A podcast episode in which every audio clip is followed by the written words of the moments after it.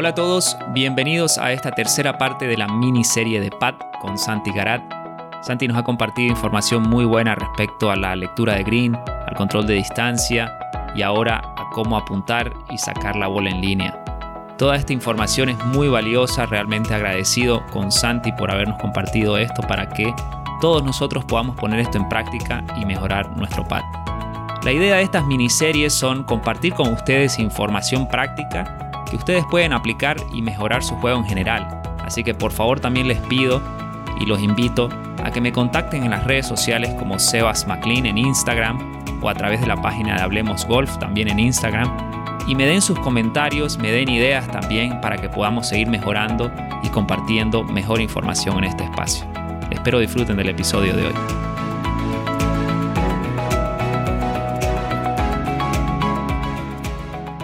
Y ahora una pregunta. ¿Cómo sé si estoy apuntando bien? Es La pregunta del millón. sí, la pregunta del millón. Hay muchos drills y, muchas cosas que, que, nos pueden ayudar. Creo que una de las, de las formas más fáciles de poder chequear cómo uno apunta es marcar siempre una, una, línea. Yo lo que ayudo muchísimo es marcar una línea. Ahora te traje esto, pero lo hago con dos T igual.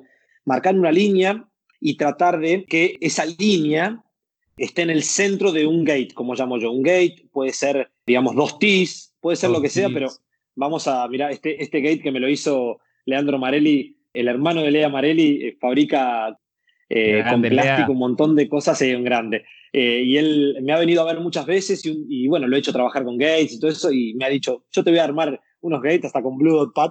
Bueno, y lo que hay que hacer es, como coaches, que hay que, hay que lograr entender para qué nos sirve el Gate. No para que uno identifique, bueno, ya empiece, que sus alumnos empiecen a pasarla por dentro, porque van a ver que enseguida el alumno la va a empezar a pasar por el medio. Lo importante es poder transmitirle al alumno que si nosotros notamos que todo el tiempo le pega al lado derecho, es porque la cara del palo está entrando abierta en un jugador diestro. Si todo el tiempo le pega al lado izquierdo, su tendencia es que está pegando con la cara cerrada. Entonces, desde ese lugar es como, tanto como jugador o como coach, uno se tiene que dar cuenta de cómo está apuntando o mínimamente cómo está la cara del palo en el momento que golpea la pelota. Porque eso también es muy importante y es una pregunta que me hacen todos. Vos podés apuntar muy bien, pero si en el momento del impacto cerrás la cara, la vas a sacar de línea la pelota. Bueno, el training de este ejercicio sirve para eso. El training de, darte cuenta en qué lugar pega más consistente es porque está apuntando mal. Y después, para cerrarte eh, el tema de apuntada, es muy importante los ojos. Cómo uno tiene la visión con respecto a dónde apuntó con la caída.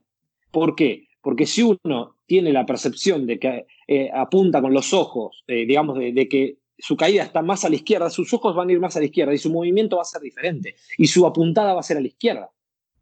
¿Se entiende? Si uno está muy lejos de la pelota, si uno, uno está muy lejos de la pelota, la tendencia va a ser distinta a que si uno está parado por encima de los ojos de la pelota. ¿Se entiende? Entonces es muy importante. Si, si tus ojos están muy por dentro, si tus ojos están muy por dentro en un pad de derecha a izquierda, se va a ver eh, que está que estoy apuntando más a la derecha o más a, la, izquierda. ¿Cómo? Más a la derecha. Si uno está más lejos de la pelota, va a apuntar más hacia la derecha. Si uno está más cerca de la pelota, va a apuntar más a la izquierda. Por ejemplo, los jugadores que uno los va a trabajar y apuntan muy a la izquierda es porque por ahí, por lo general, están muy cerca de la pelota. Ah, ya, clarísimo. Entonces la postura. Pueden hacer el ejercicio de la percepción. ¿eh? Uno, uno, digamos, levanta, eh, digamos, con el ojo dominante, levanta y, se ve, digamos, dónde uno con la mano, cerrando un ojo y cerrando el otro, levantando, se va a ver cómo la mano se levanta y cómo va cambiando la perspectiva de donde, de donde tendría que estar el hoyo.